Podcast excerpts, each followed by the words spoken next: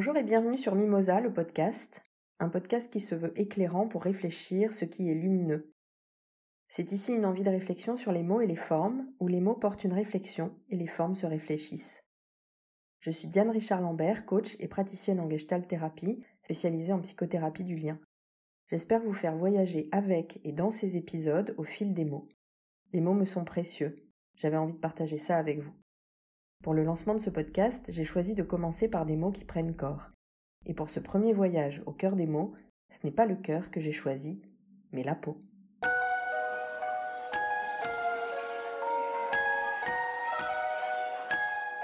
Cela fait un an que nous sommes tenus à une distance physique qui nous prive de contact, pourtant nécessaire et essentiel.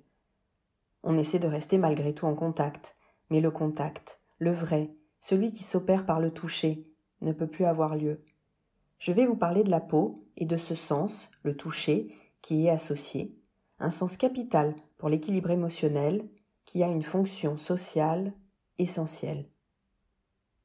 Que l'on soit à fleur de peau, que l'on veuille lui faire la peau, que l'on veuille la sauver, la risquer, que l'on ait peur pour elle, voire qu'on l'y laisse, sa peau, qu'on s'y trouve bien ou mal dans sa peau, qu'on passe pour une vieille peau ou qu'on l'ait dure, que l'on entre dans la peau d'un personnage ou qu'on en sorte, à l'inverse que ce soit quelqu'un qu'on ait dans la peau, moi j'entends que la peau, c'est la vie. Dans les premières semaines de vie, les deux tissus, que sont la peau et le système nerveux, ne constituent en réalité qu'un tissu unique. Ce n'est qu'au cours du développement de l'embryon qu'ils se différencient.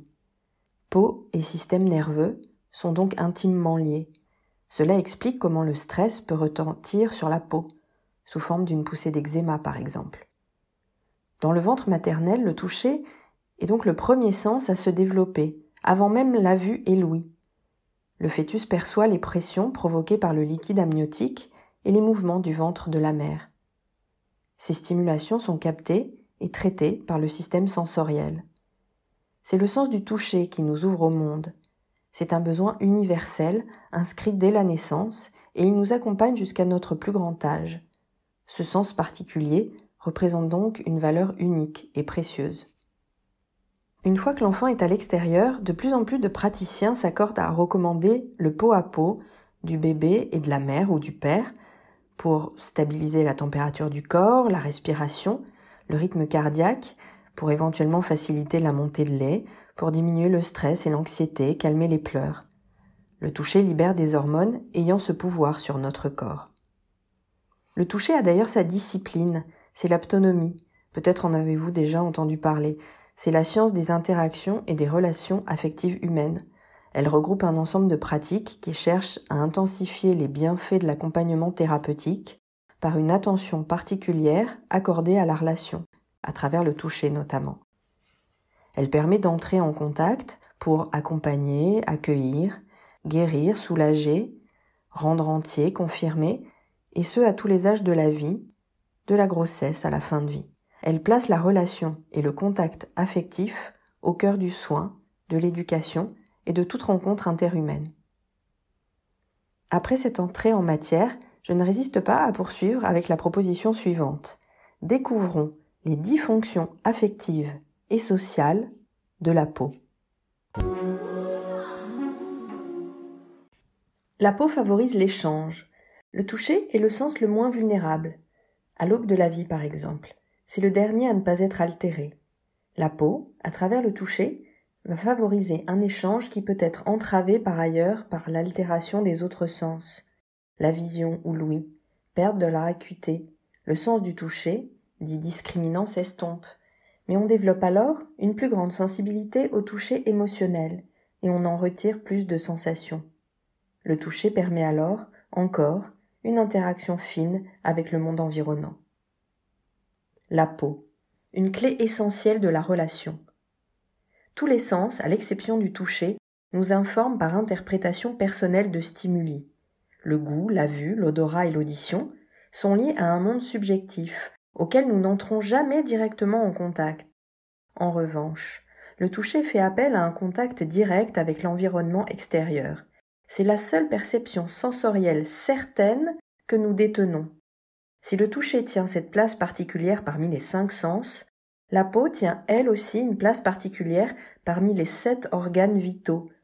C'est le seul à n'être pas interne, quand les six autres le sont, protégé par la boîte crânienne pour le cerveau ou la cage thoracique pour les autres. C'est par ailleurs notre organe le plus étendu. La peau nous délimite, nous donne nos contours, nous confère notre propre perception de nous-mêmes. La peau et le toucher jouent un rôle prépondérant dans le développement de l'enfant. Il a été étudié que 25% des prématurés développent des caractéristiques autistiques et la plupart pourront présenter des troubles cognitifs au cours de leur vie. Car si on se soucie de leurs besoins physiologiques, ils ne peuvent pas ou peu être touchés lors de ce temps qu'ils passent en couveuse.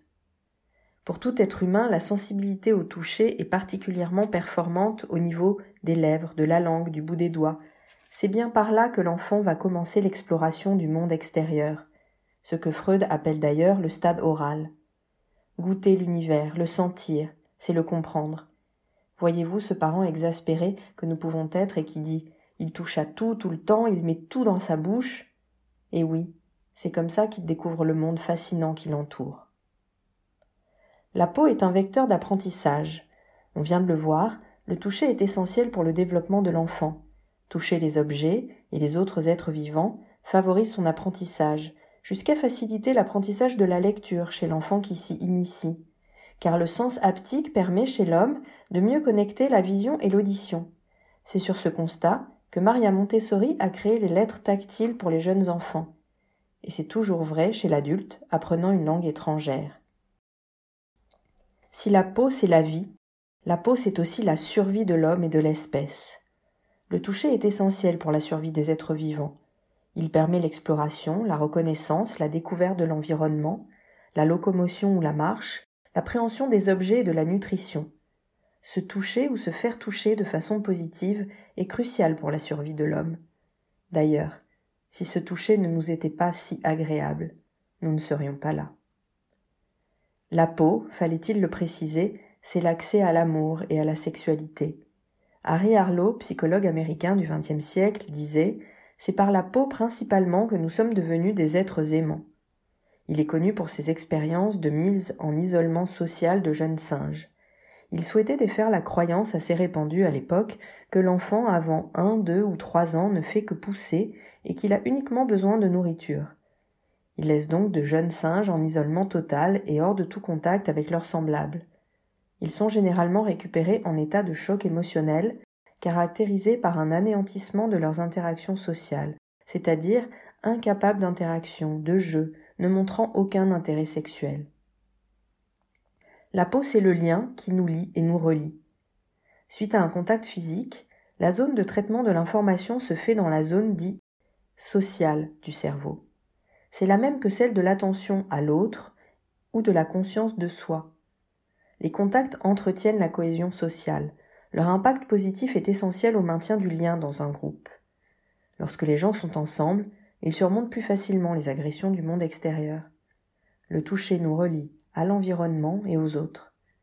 On entend parler de distanciation sociale quand certains préfèrent parler de distanciation physique. Cette distance physique est bien évidemment un fossé entre nous et les autres et entrave lourdement nos relations sociales. La peau, c'est les émotions, la peau, le toucher, les sensations tactiles, le tact, on dit faire preuve de tact, pour décrire le sentiment délicat de la mesure, des nuances, des convenances.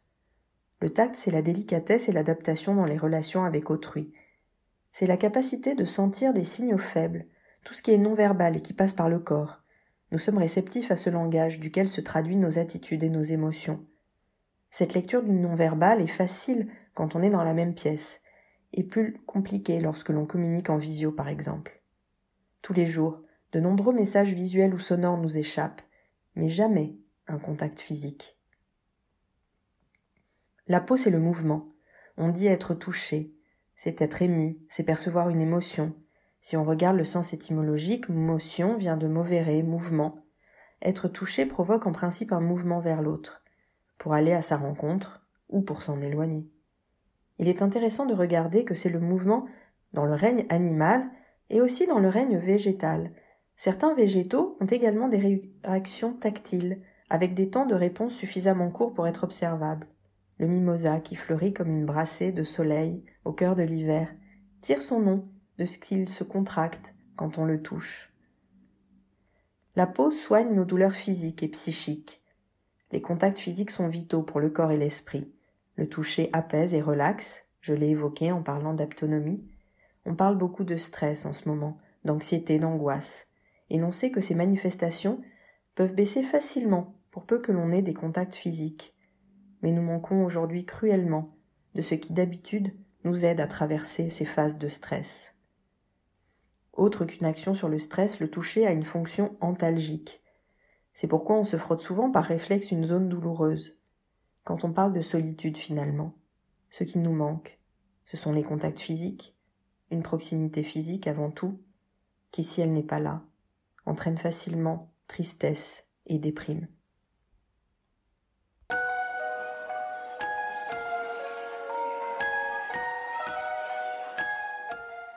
La peau, c'est l'échange, la relation, le développement, l'apprentissage, la survie, l'amour, le lien, l'émotion, le mouvement, le soin. Paul Valéry disait La peau est ce qu'il y a de plus profond en nous.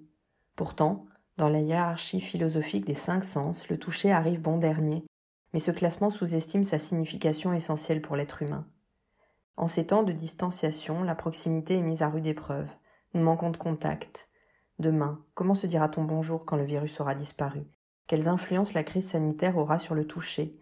Cette absence de contact physique a un impact négatif sur notre santé mentale, c'est certain. Comment pallions-nous à ce manque? Comment prenons-nous soin de nous? En attendant le moment où nous pourrons à nouveau nous serrer dans les bras et nous embrasser. Merci de m'avoir rejoint et écouté, merci d'être entré dans cet espace de partage. Si vous souhaitez découvrir d'autres choses sur ce sujet, il y a euh, en ce moment deux documentaires disponibles jusqu'en mai sur Arte TV. Le pouvoir des caresses qui parle du toucher comme d'un contact vital et un autre qui s'appelle À fleur de peau qui retrace l'histoire des caresses.